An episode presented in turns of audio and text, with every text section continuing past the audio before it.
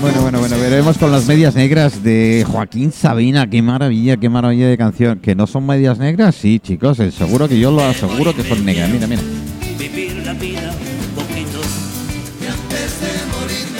Bueno, antes de morir yo no sé lo que quiero porque mm, vamos a hacerlo día a día, pasito a pasito y, con lo mejor, con lo mejor que tengamos. Y digo pasito a pasito y sé muy bien por qué lo digo. Em, Nicolás, buenas tardes. ¿Qué tal? Buenas tardes. ¿Cómo estás? Bueno, los dos. Es que tengo, somos es, dos que, es que tengo los. ah, uy, uh, la que, se, colao. la que se puede liar aquí es. No, no, no, no, no. Cuando te dirijas a mí, me dices Colau. Vale. Y cuando te dirijas a él, le dices Nicolás. Espérate que ahora eh, estoy liado con los micros. El tuyo es el rojo, si no me equivoco. A ver, habla a mí. Hola Manolo, buenas ¿Ves? tardes. ¿Ves? ¿Ves? ¿Ves? El tuyo es el verde, correcto. Bueno, Nicolás, ¿nervioso? No, ¿No? no.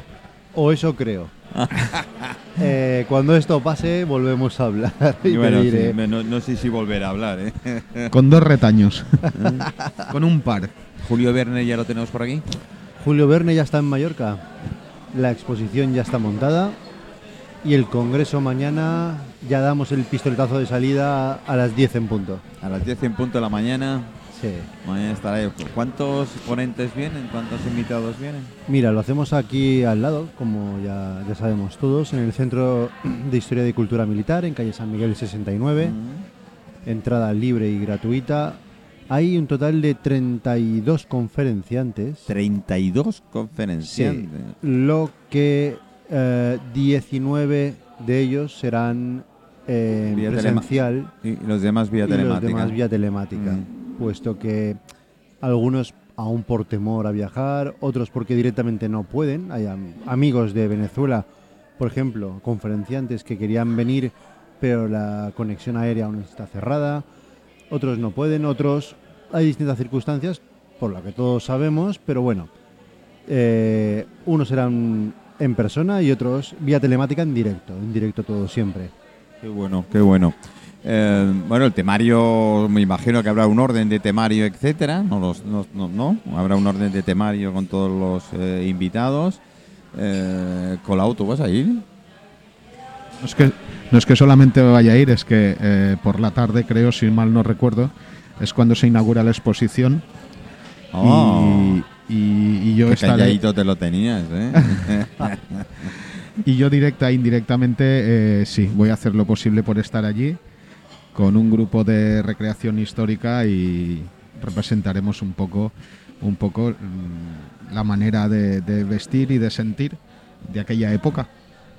Bueno, porque, a ver, ahí hemos hablado con otras veces que has venido, Nicolás, al programa y esto, eh, sobre Julio Werner hay una admiración total y al mismo tiempo un algo como em, de envidia, que supiera tanto antes de... ¿Eh? Pues envidia y admiración, sí. Sí, ¿eh? sí, sí. Hombre, un escritor eh, que te hace viajar en varios sentidos. Te hace viajar a tu juventud, te hace viajar en la actualidad mentalmente a través de sus libros, te hace viajar con esperanzas, te abre pues caminos que tú desconocías y te, y te inyecta, digamos, el virus de la pasión por el, viaje, gustillo, por la ciencia, por el gustillo. descubrir. El gusanillo que nos gusta. Por tanto, es, es A fin de cuentas, todos somos aventureros, ¿o no? En el fondo sí, uno puede, oye, uno puede ser aventurero sin salir de, de tu isla, de Mallorca, pues, ¿por qué no? Sí, la verdad. Mira, teléfono. ¿Es como ese aventurero, Colau? Aventurero. es uno de los conferenciantes el que me llamaba ahora precisamente. Coge El mayor, el mayor coleccionista de Verne de la historia. No me digas. El cole- este que me estaba llamando ahora por teléfono. ¿Y se puede saber el nombre? Piero Góndolo de la Riva. Es un conde italiano, Ajá. un aristócrata, multimillonario, Hombre, todo hay que decirlo, y que compraba absolutamente todo. Primeras ediciones, todos los libros, los muebles de la casa de Julio Verne. No me digas. Lo ¿hasta compró ese todo. punto? Al punto de que el gobierno francés decidió comprarle su colección para crear dos museos, los dos más importantes que hay en Francia. Y en Petit Comité, ahora que estamos entre Ya no se escucha nadie, tranquilo. ¿eh? eh, me llegó a decir un día, dice, cuando me... y digo, ¿y qué, te pagaron por eso? Dice, "Pff, ¿yo qué precio le iba a poner? No lo sé. Es la colección de toda una vida, pues digo, no sé, 4 millones, pues 4 millones. Tan fácil como cuatro eso. millones de Sin euros di- le pagaron. Sin discusión. Sin discusión, Sin 4 discusión. millones de euros le pagaron. Y Pues si nosotros va- regateando por un café. Madre- mía. deja Pues si ¿Tú tú, te viajas, imaginas? si viajas a Miens y visitas la Casa ¿Eh? Museo de Julio Verne o a Nantes, todo lo que vas a ver allí fue comprado a este coleccionista italiano. Qué bueno.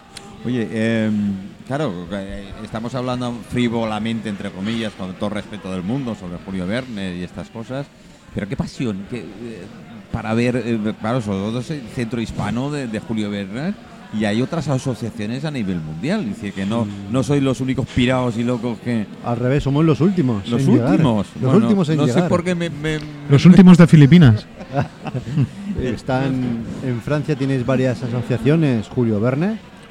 De hecho, la, la veterana, que se fue fundada en el año 1931, es la Société Jules Verne de París. Y luego tienes en Amiens, tienes en Croacia, en Japón, en, Norteamérica, en Países Bajos, Polonia, Croacia. Pero no había ninguna ni en España ni en el mundo hispánico, ni en América Latina. Y fue cuando pues nosotros dijimos, pues esto hay que ponerle solución. Y decidimos en el año 2012 fundar la Sociedad Hispánica Julio Verne, que no solo es de España o de la cultura hispana, de la cultura hispana, sino también de América Latina. Decir, y tenemos el honor de que la sede está en Mallorca.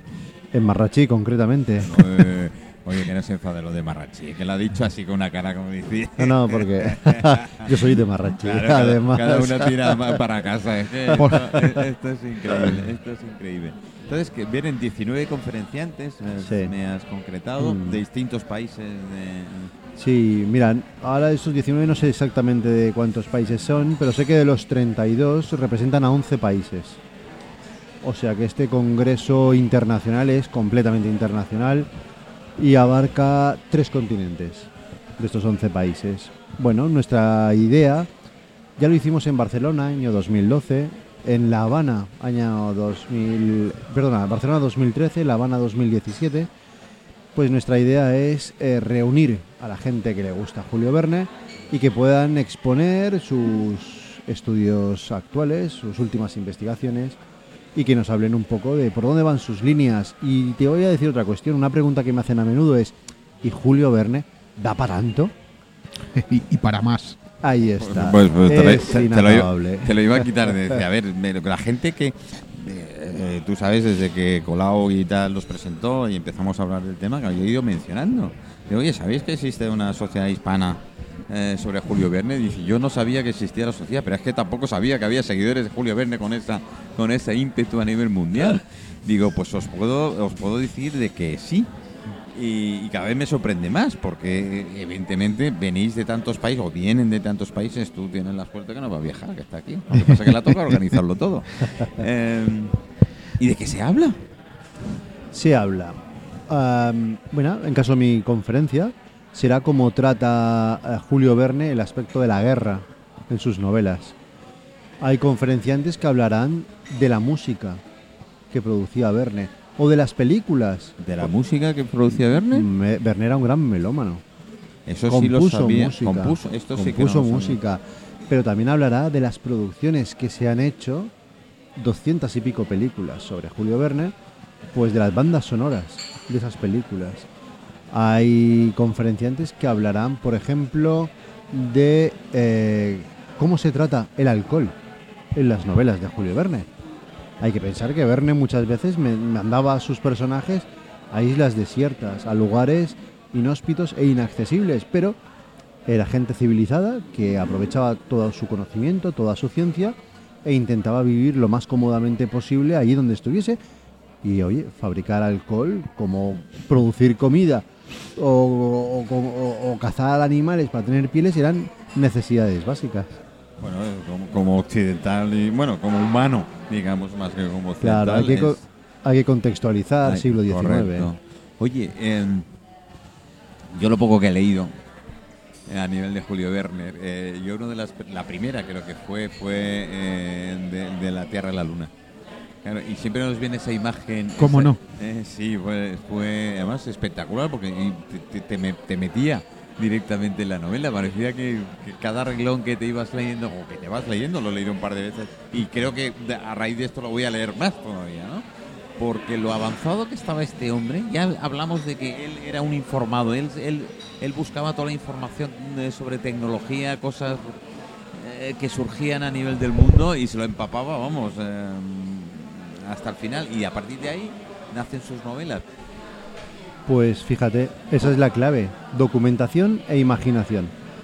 Y además se da un hecho curioso, porque de la Tierra a la Luna, eh, a mí personalmente, más que sorprenderme que el proyectil que lanzan desde aquí es muy curioso. hacia, hacia allá arriba, lo que más me sorprende de la novela es que él ya intuyera que Estados Unidos, que era un país que no era absolutamente nada cuando él escribió la novela, año Es verdad, es 1863, verdad. fuera el país que fuera a hacerlo. Es verdad. La moneda de curso internacional era la libra Dólar, esterlina. Nadie conocía dónde estaban ni Estados Unidos ni traía sin cuidado Estados Unidos. No pintaba absolutamente nada. Que esto sí que es de lo más curioso, porque claro, cuando, como tú bien dices, te vas metiendo en la novela y, y- y- y en el contexto actual, digo, pero, pero, a ver, si Estados Unidos... eh, hay, hay en, la misma novela, por hacer una pequeña introducción a Nicolás, eh, en la misma novela se dan dos casos. El primero, uno de los personajes estuvo en el frente, bueno, es recién terminada la guerra, la, guerra de secesión en Estados Unidos. Uno de los personajes era nordista y el otro era sudista. Entonces, ya en la misma novela, ya ves que junta a dos, a dos frentes en un mismo sitio. yo creo que era diplomático ante todo. ¿eh? Y segundo, es que ellos emplearon, en la novela se emplea el tiro directo. O sea, tú tienes un cañón, metes un proyectil y en ese proyectil metes a X personas y de tiro directo a la luna. Bien. Una de las maneras que emplearon los americanos para llegar a la luna, lo que luego se desechó, era la de tiro directo. ¿Vale? Luego se desechó Bueno, por la de por la por de la curvatura que de todas maneras tiene el tiro directo. Bueno, no, eh, eh, estaba estudiado y dijeron, Ah. oye, pues es, es factible. Lo que luego se desechó por el tema de que a, a la Luna había que llevar el módulo del mando, Ah, vale. el módulo de servicio y el módulo que, que tenía que aterrizar. Y dicen, bueno, pues igual con el tiro directo mm, va a ser más difícil. pero, vamos a llegar justo si llegamos. pero que era factible, era factible. Eh, sorprende, sorprende. Yo la, la gente que hemos ido hablando esto, eh, te lo digo así, estos meses desde que empezamos a hablar, claro, le sorprende muy mucho y claro, cuando vas indagando y la gente va diciendo, eh, claro, si se empapaba todo lo que pudiera en tecnología, le ponía ese punto de imaginación, le daba su toque personal, porque todas en todas las novelas suyas más o menos lleva una trayectoria, hasta ahí vale. Pero después la imaginación de otros que estuvo en Mallorca, porque el otro día tuvimos un debate aquí, aquí tuvimos un debate con un historiador, con un historiador, y él asienta, asienta de que si no era él, evidentemente tenía a alguien, lo que se llama normalmente un negro en literatura, decir, que te escribe por otro, ¿no? ¿Puedes aclarar algo esto que no sepamos los demás? Bueno, eh, yo el tema este lo, lo- lo he tratado bastante y lamento decir que Verne no estuvo nunca en Mallorca. Cachín, Oh. ya, no, mira, la Consejería de Turismo No. que se olvide. No, Eh, sin no. embargo, eh, bueno, nos regaló una novela que se llama Clovis Dardentor, un nombre un tanto extraño, pero bueno, en la que la acción transcurre completamente en la ciudad de Palma durante dos capítulos. Y esa es una peculiaridad que no corresponde a ninguna otra novela de Julio Verne a nivel mundial. Quiero decir, ninguna otra ciudad, ningún otro espacio geográfico del mundo ha sido tratado como la ciudad de Palma. Porque Verne, por ejemplo, La Vuelta al Mundo en 80 días, te dice que llegan, eh, pues no sé, por decirte, a, A San Francisco. a San Francisco, Yokohama, y te lo explica de una manera muy vaga. No llega al nivel de profundidad de llegan al antiguo puerto artificial de Palma, caminan, entran dentro de la lonja, te describen la lonja, te describen la catedral, con las calles de Palma, cómo vestíamos los mallorquines de por aquel momento. Eh, o sea, el nivel de profundidad nos lleva a tal punto de que nos permite que a día de hoy sea perfectamente factible una ruta literaria siguiendo exactamente los mismos pasos de los personajes de la novela por la palma actual y hacer una comparativa con la palma que estás leyendo en el libro. Y pudiera ser, pudiera, ¿eh? Pudiera ser. Pudiera ser que estuviera influenciado por algún algún escritor mallorquín que en su momento, no sé, hablo Fray Junípero Serra, cualquiera de estos. De... No, sin embargo, él conocía la figura de Ramón Llull. Y hay una alegoría al final de su estancia en, en Palma, de la novela, eh, que hace referencia indirecta a él. Eh, creo que más o menos todos sabemos la historia de que Ramón Llull, antes de pasar a ser eh, el, el profeta de la palabra de Dios, pues tuvo una vida un tanto Eh, divertida. divertida y liber- Ruidosa. libertina. Ruidosa, digamos. ¿eh? Y que en un momento dado se lo querían cargar y él con el caballo entró en la iglesia de Santa Eulalia donde se acogió a Sagrado. Pues ese final de la etapa de la novela de Clovis Dardentor en Palma tiene precisamente una entrada a carromato y a caballo en la iglesia de Santa Eulalia para purgar sus pecados, el personaje Bueno, principal. mucha coincidencia, ¿no? Es curioso, además hace referencia en el libro a Ramón Llull, o sea que está diciendo que lo conoce. Bueno, pues podría ser, no sé. Otra teoría más de los que hemos dicho de que tuviera algún conocimiento a través de algún libro que cayera en sus manos, Muchos, ya, ya que se libros, documentaba sí. tanto eh, al escribir una novela, pues que esta- Mira, eh, piensa que mantenía amistad con el archiduque Luis Salvador de esto Austria. sí lo sabía. Hay sí lo 16 sabía. cartas Mm. manuscritas de Julio Verne, que por cierto están por primera vez en la historia, las 16 expuestas No me digas. Oh, en la exhibición que vamos a hacer. Hemos conseguido un hito, un hito histórico. Ah, o sea, mantenía relación con el archiduque. Eh, con, luego con George Sand, quien pasó un invierno en Un Mallorca, invierno en Mallorca. Nunca pero mejor su- compartían, compartían editor y recurrió a ella en no pocas ocasiones.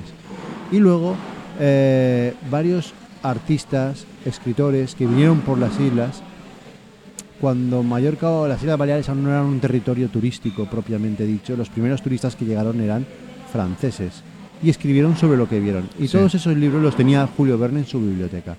Por tanto, fuentes tuvo muchas de las que recurrió a la hora de poder escribir sobre, decir que, sobre las a Baleares. ver, no es raro que pudieran mencionar a Palma con esa descripción que Claro, lo hizo en su momento, claro. ¿no? En su momento. Probablemente sea así y además debo decir debo decir en, en favor de, Nicolás que hace este verano pasado eh, las, la asociación Steampunk Mallorca hicimos durante tres fines de semana el recorrido literario de Clovis Dardentor, o sea, por donde describe durante esos dos capítulos el paso de la novela, nosotros ataviados con, con trajes de época, pues íbamos haciendo el paseo y la verdad es que fue bastante divertido y, y muy, muy bonito. Eh, yo quiero recordar el de, además, cuando Nicolás nos, nos leyó el pasaje en, en la iglesia de Santa Eulalia, fue... eh, todos nos pusimos los ojos como platos. Dice, no, no, aquí, según la novela, pues entró con el carruaje en la iglesia. Vamos a ver, el carruaje en la iglesia tiene, tiene su miga. Pero bueno, eh, la verdad es que fue, fue muy ameno, fue muy ameno. Yo tengo que decir que a raíz de lo que eh, estábamos hablando con, con nuestro amigo historiador Borne el otro día en el programa, ha surgido una ruta que se ofreció él como historiador, que es el día 27, que cae en sábado, sábado por la mañana, a las 10 de la mañana, empezar a hacer el casco antiguo. Salimos, hemos quedado en el sillón de los vagos, que es Delante de Chinofos. de del ayuntamiento, ¿vale? y hacer él un recorrido de, de los puntos menos conocidos a nivel de hablo, no, hablo a nivel de ciudadano de Palma ¿no? Sí. que muchas veces se nos pasa por, en- por- pasamos por delante de un sitio y no sabemos lo que hay ¿no? Es verdad. Cierto es que después lo bueno que tiene este recorrido de dos horas y media, eh, acabamos en el cristal con una buena Ah, comida. hombre. eso está, eso está muy bien. Es, es la- el, el punto, mm, digamos, más eh, atrayente para, para Y una, una pregunta para Nicolás, ¿nos podrías decir más o menos un poquito eh, los horarios, eh, días de, de apertura de Porque no exposición? está abierto al público, ¿no? Bueno, la exposición sí está abierta al público. Todo está abierto Todo- al público. Ah, todo, está abierto al público. Congreso y exposición. Quien pueda ir a asistir a escuchar el congreso y tal, puede. Todo el mundo. Completamente abierto, gratuito para todo el mundo. El- lo que es las conferencias, que es el congreso, el tercer congreso internacional, comienza mañana miércoles a las 10 de la mañana. A la una y media hacemos una parada para comer y a las tres retomamos hasta las seis. A las seis y media de la tarde damos el pistoletazo de inicio a la exposición. Es la, digamos, la inauguración oficial. Esta, esta exposición estará disponible a todo el público hasta el sábado 27, precisamente. Sábado 27 de noviembre y de entrada completamente libre en horarios de mañana y de tarde. Luego lo que es el congreso, ¿27 incluido? 27 incluido. Luego lo que es el congreso en sí mismo, eh, como he dicho, mañana empezaba a las 10 de la mañana y durará el jueves y la mitad del viernes. Y aparte de las que son las conferencias, que vamos a retransmitir tanto en- presencialmente como online, siempre en directo, habrá una serie de actividades extra que vamos a hacer. Tengo que recordar y ahora aprovecho. Me la ha puesto, es que me la ha puesto a huevo. No puede ser. El jueves, si no ocurre nada, nosotros estaremos en directo eh, en, en- en el- las dos, en la exposición seguro, porque de ahí no se va a mover, pero nos pasarán a través de estos micrófonos todos los con- to- todos los mm, personas invitadas que quieran asistir, aparte de, de- de- de todos los eh, ponentes que estén en la conferencia. No sé cómo nos arreglaremos con el idioma, eh, con alguno de ellos, pero en fin, Colau, ¿nos, puede- nos puedes ayudar? ¿Qué tal se te va el chino y el japonés? Sí, bueno, ah, yo, eh, mira, escúchame, yo si me pongo, te hablo hasta el chino No, mandarín. no, sí, esto ¿vale? me lo creo, eh, así. Pero- por, por eso no te voy a insistir. Pero me mucho. tengo que poner. Bueno, pues eh, nos, nos tendremos que poner. ¿Y qué Eh, podemos ver en la exposición, aparte de las cartas eh, manuscritas originales que nos has dicho? Mira, hay maquetas, No me digas. unas maquetas maravillosas. Escúchame, las no hay de todo tipo. Las hay de un nivel de precisión Mm. extraordinaria. Hay una de un Nautilus que le está cogiendo un, un pulpo gigante, No, que es una maravilla. no. Esa me suena. Luego tenemos otro tipo de maquetas hechas por eh, Asociación de Vecinos del Barrio de Gracia de Barcelona, que un año decidieron hacer una temática para su calle de Julio Verne, nos pidieron asesoramiento y yo les pregunté, ¿y cuando termináis qué hacéis con todo esto? Lo tiramos, digo, pues ¿Qué perdona? pues no, no, no, yo me quedaré con unas cuantas maquetas si no os importa y son extraordinarias también, no tan, tan maravillosas como la primera, pero también muy bien hechas. Eh, tenemos cartelería, eh, una muestra de discos de la música de las eh, producciones hollywoodienses, y no hollywoodienses, sino también europeas, de las películas de Verne. Ah, tenemos las 16 cartas manuscritas, tenemos primeras ediciones de libros de Julio Verne, libros dificilísimos de ver si no es en una exposición. Total, libros, maquetas, carteles, ah, fondos que nos han prestado, bueno, nos han cedido a la Sociedad Julio Verne. El primer traductor del catalán de Julio Verne, Jordi Ribot, su familia, Nos donó todo su legado.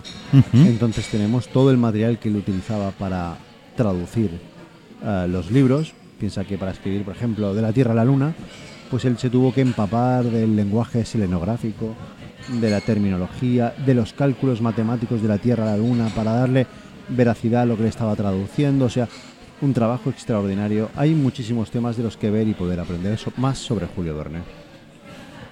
Impresionante, la, me, ver- me la estoy verdad. quedando así. No, no, a ver, esto es una exposición, es, es tanto la exposición como las, eh, como las charlas o la temática, es, es, para, es para ir a verlo, es para escucharlo. Y yo, como mallorquín y como palmesano de, de adopción, tengo que decir que, que el tema de, de- del paseo por Palma, a- para ir a ver dónde eh, discurre la obra o la, o la, o la novela Clovis de Ardentor es, es, es digno de ver, es digno de ver. Entonces eh, es, una, es una lástima que incluso, es una lástima, ¿no? Igual es porque a nadie se le ha ocurrido, pero se podría hacer una temática en plan, en plan de turismo, pues eh, mira, turismo Julio o, Juli- o turismo verniano. Pues, Oye, está- pues- estás dan- dando pistas para que alguien Oye, pueda pues, coger pues, en- pues vamos, a- en un momento dado. así como sé. en Madrid, en eh, así como en Madrid X días a la semana creo que es, creo que son dos días a la semana.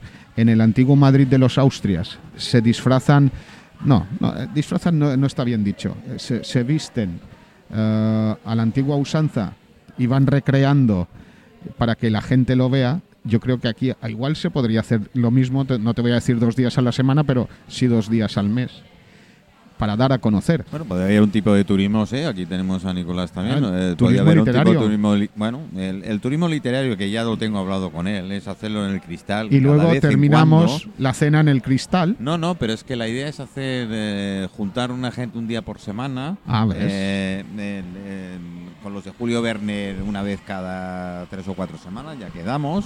Y la idea es incluso hacer, que me, me- me- me encantó la idea de una de las colaboradoras nuestras, de hacer una lectura en voz alta de, de- entre, entre varios. de una novela. Eso es, de una de las pues, novelas. Y, Yo me apunto a, a la y lectura. posiblemente quizás, quizás, pues ir explicando en algún punto, así que los que estén presentes en el cristal, prácticamente casi al final, vayan tomando nota y quieran aclaraciones de, de algún punto de alguna de las novelas que elijamos para leer.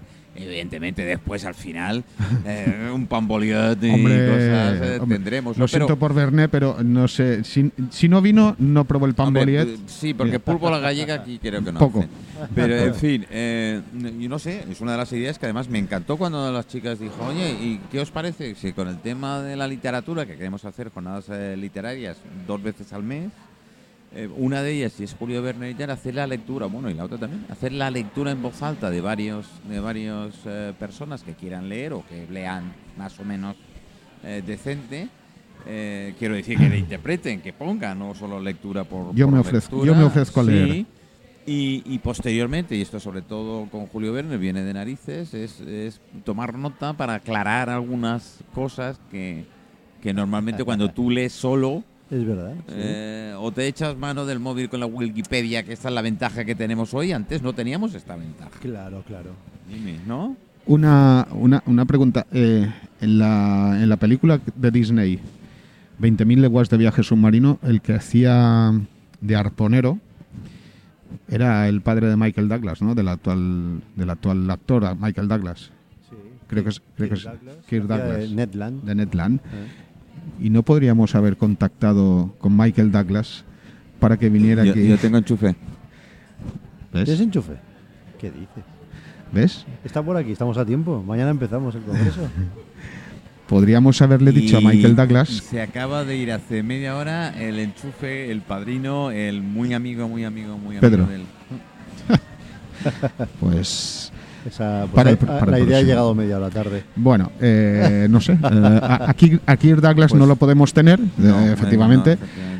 Pero sí a, sí Oye, a su pues- hijo, oye. pues, está, está vi- vive permanente, bueno, permanentemente. no, permanente no, pero. pero de los 12 meses, 8 o 9 se los pasa sí, sí, sí, se los pasa Sí. aquí, se los pasa Con aquí. lo cual. Es para- Vox Populi. Para la eh, Oye, el viernes, el viernes hacemos una proyección de la película de 20.000 leguas de viaje submarino, la de Kirk Douglas, Ah, de año pues déjame que 54. mueva. Ya está. Déjame que Lo hacemos en mueva un centro, par de arpones. el centro de la misericordia.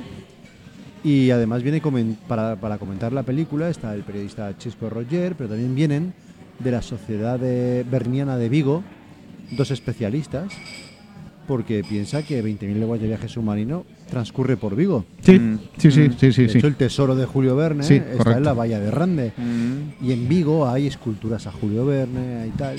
sí, sí. Pues aprovechando que están vienen para el congreso, los cogemos para comentar un poco la película precisamente esto de es- Douglas. Esto es. el el- viernes a las 7 de la tarde eh, en de- el centro de la misericordia. En cuanto termine, mando un WhatsApp a cierta persona. Imagínate si aparece por ahí. El Douglas No, quiero, no quiero ni pensarlo. Sería la bomba. A mí me entraría el Parkinson acelerado, vamos, o sea, de- de- Oye, E- ellos son muy amigos. ¿eh? Estamos Ah, viviendo ah, un momento único en Baleares con la exposición y el congreso, con las cartas del archiduque, con Precisamente. tal, pues quizás ya para sería la guinda del pastel, preci- ¿verdad? precisamente, precisamente. Y creo que es algo que se puede explotar y mucho. Me pongo en ello. Pues buena apreciación. Ahí, Colau, has dado en el clavo. Por favor.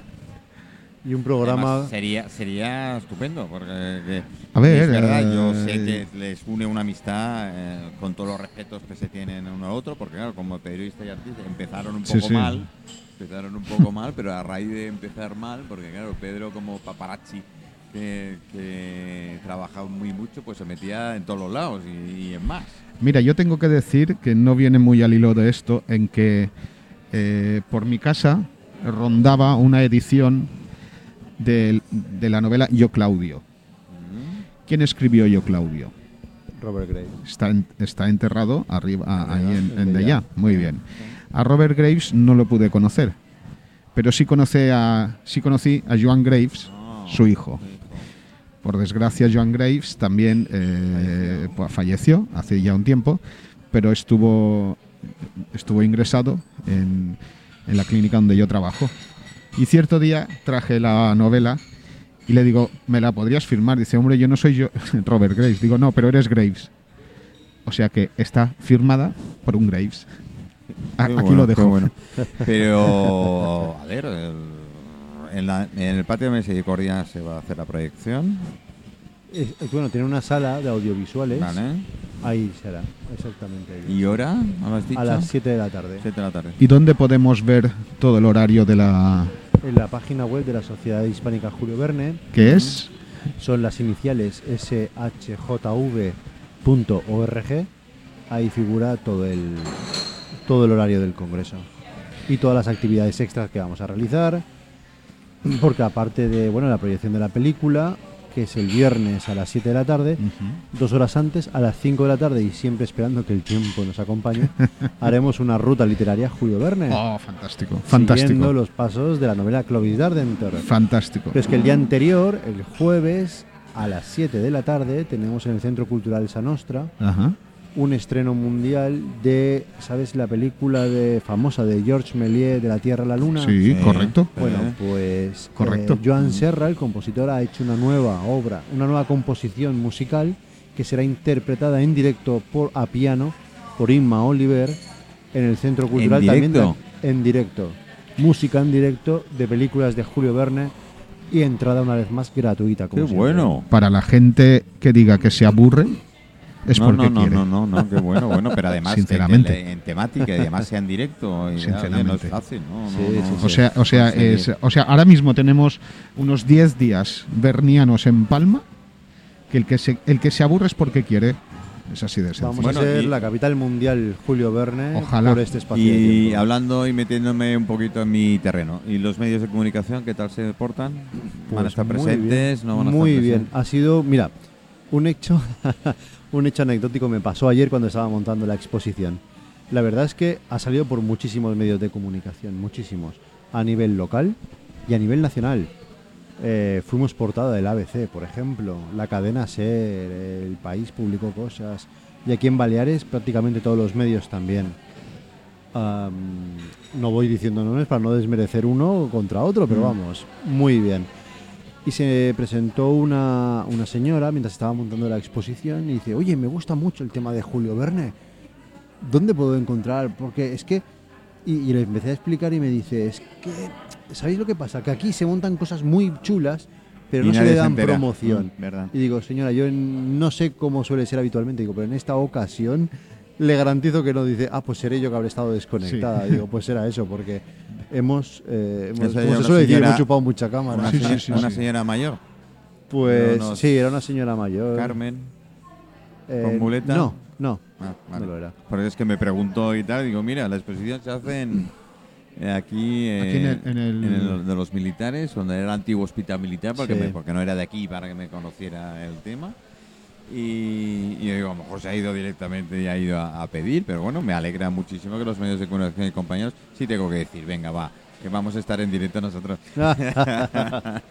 Pero sí pero pero aquí las tardes del cristal fue ha sido el primer sitio donde hemos ¿Verdad? podido ¿Verdad? coger a Nicolás ¿Verdad? traerlo sentado aquí y que nos empiece a deleitar Es que Sobre la figura te- de Julio Tengo que decirlo, y espérate que me limpie la baba un poquito, eh, pero que en cuanto publicamos, cuanto, bueno, em, vino Nicolás y nos dijiste y tal, y empezamos a, a mover el tema de Julio Werner, había gente que nos decía, imposible, a ver, eh, ¿que vais a hacer qué?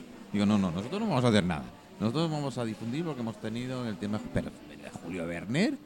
¿Cómo de Julio Werner? claro Claro, yo mi curiosidad, un ratoncito, he ido mirando y tal, y, y hay mucho más de lo que te puedes llegar a imaginar. Como que, Bueno, ¿qué le voy a decir a Nicolás, no?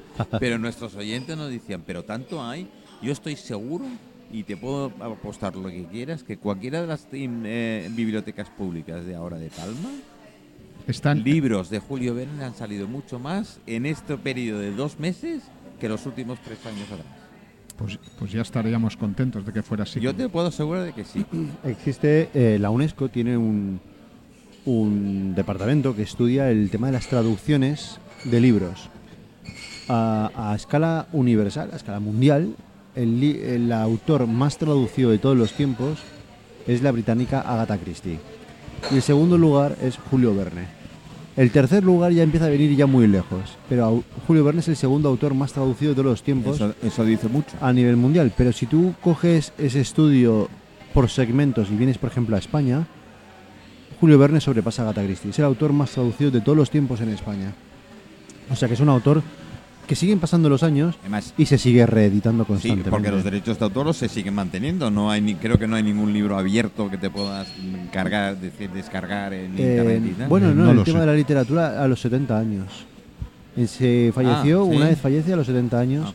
Ah, esto están era- libres de- vale, de todo vale, derecho. Vale, vale, vale. Pero vamos, que constantemente se vuelven a hacer nuevas traducciones, se sigue llevando a la gran pantalla, tú sigues viendo películas que la verdad que generalmente poco tienen que ver con la novela, pero sigue siendo un tema muy manido, muy recurrente. Eh, Y el tema de dibujos, el tema de así de, de pintura y tal, Ah, hay. ¿no? De Julio Verne. Es decir, sí, yo sí. digo gente que se ha aficionado a Mucho. como, como, te- como temario, muchísima, muchísima. aparte de impulsar algún Y una algún- pregunta- algún cómic. Así como en así como en España, el referente de las letras españolas, pues quizás sea Don Miguel de Cervantes. Eh, el Quijote es uno de los libros más leídos a nivel mundial también. En Francia, ¿cómo tienen el tema de Julio Verne? Julio Verne despierta pasiones en Francia. Y en su momento se tenía por un autor para la juventud, para niños. Él no llegó a entrar nunca en la academia, la gran Real Academia de las Letras Francesas. Qué pena. Fue su gran trauma, Sí. a pesar de que contaba con el visto bueno de personajes como Víctor Hugo o... Caray. Sí, sí, sí. Tenía padrinos. Tenía padrinos, pero nunca lo llegaron a admitir. Entonces, eso fue un trauma para él. Eh, pero pasado el tiempo, en la actualidad, es un autor ampliamente estudiado, no solamente en la escuela, sino en las universidades. Él falleció en la ciudad de Amiens y, por ejemplo, en la Universidad de la Picardie, de la Picardía, en- se llama la Universidad Verne. Y las calles de la ciudad de Amiens tienen nombres de las novelas de Julio Verne. O sea que es un personaje muy querido. Y entrando un poquito dentro de la historia de este personaje, de este escritor, ¿cómo vivió?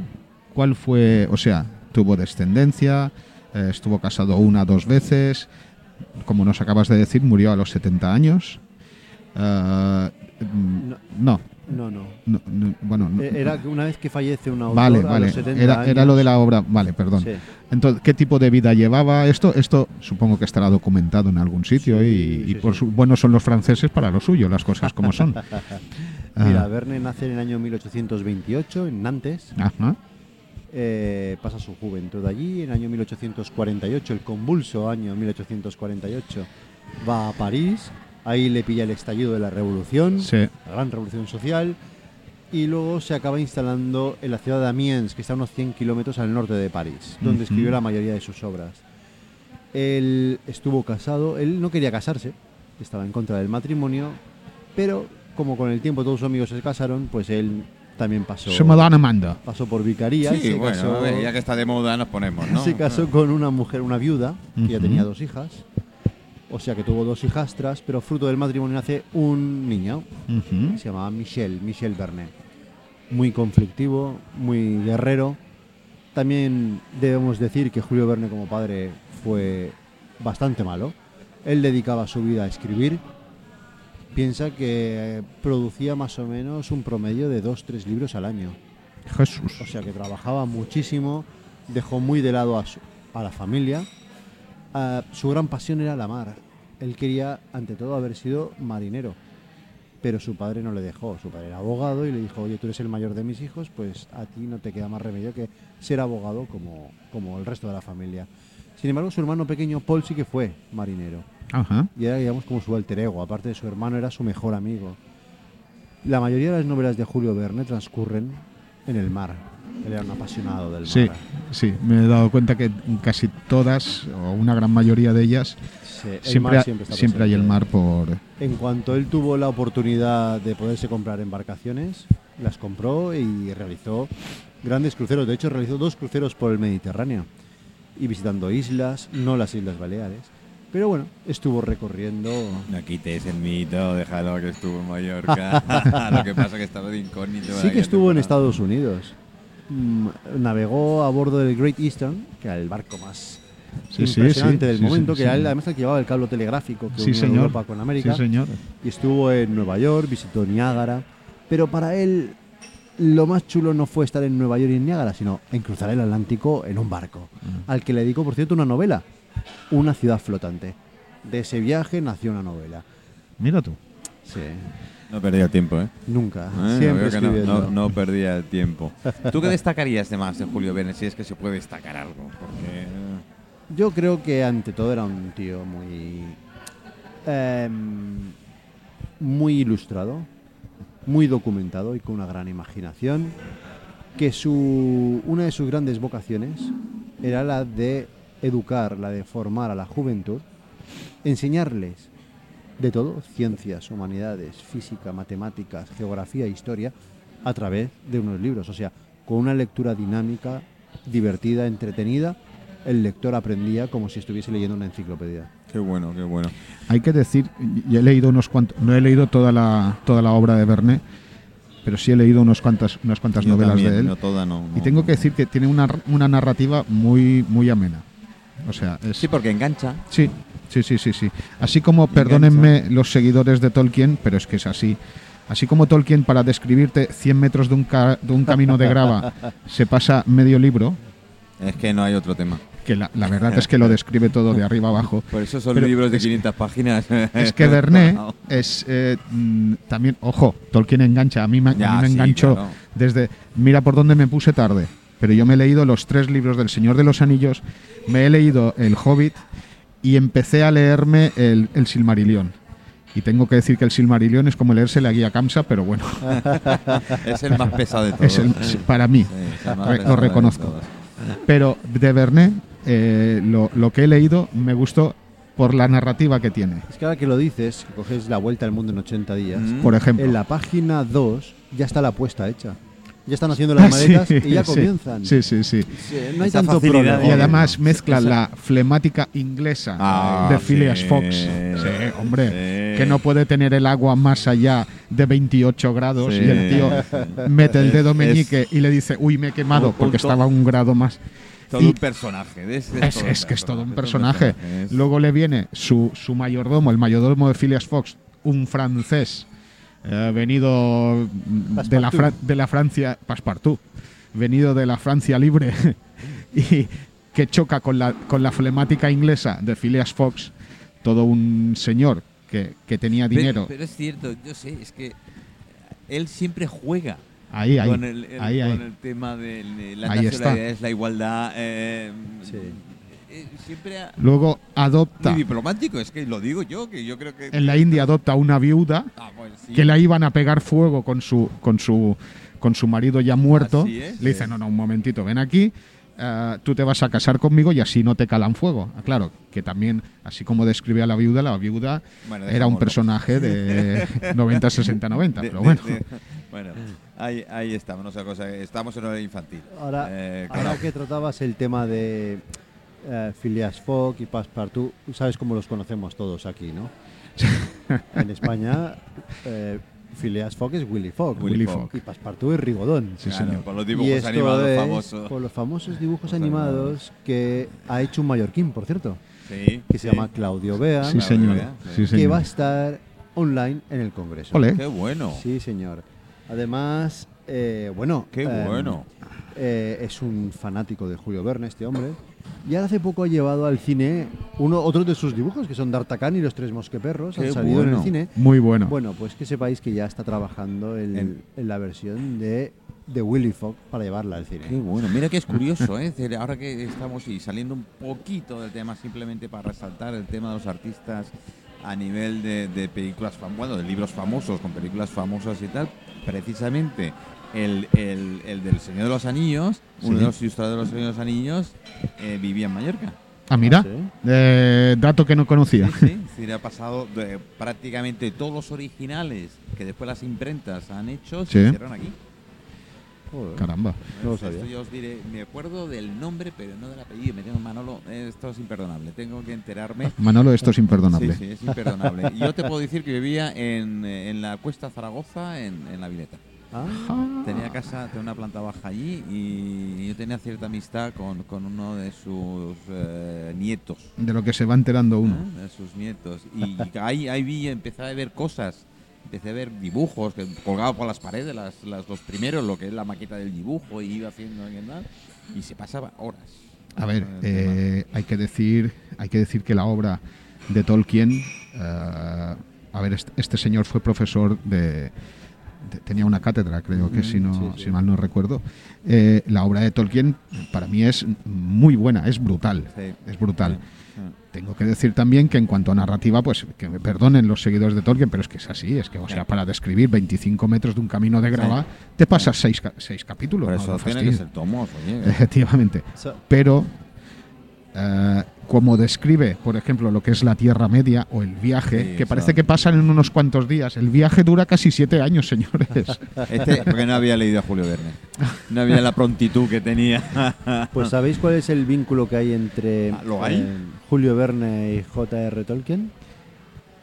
Ahora, ahora sí me vas a dejar chafado del Sí, todo. porque no, no, no, no lo No, sabe. Es una pregunta de estas que no, no esperan respuesta.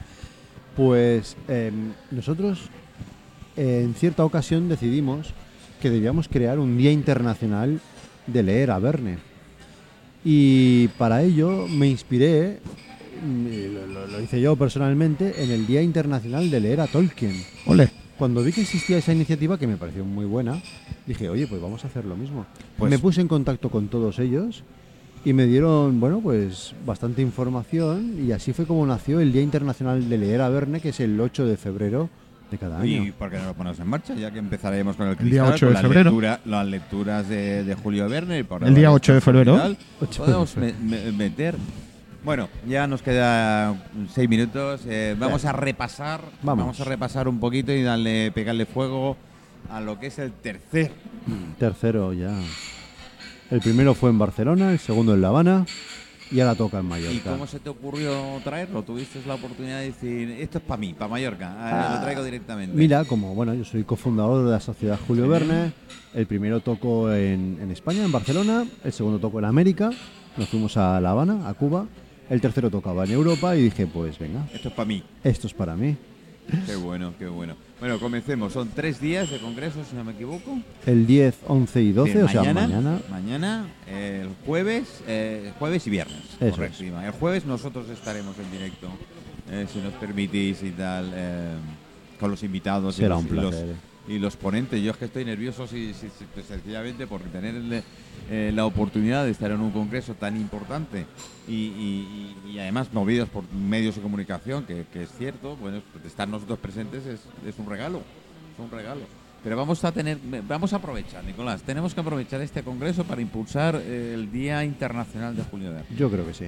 Además, eh, bueno, hemos optado, ya lo veréis en el Congreso, en la exposición, regalamos libros. Hay una serie de mesitas donde pone sencillamente, coge un libro de Verne y llévatelo. 8 de febrero, Día Internacional de Leer a Verne. Y podemos hacer y bautizar un pamboli que se llame Julio Verne. Bueno, mala idea, ¿eh?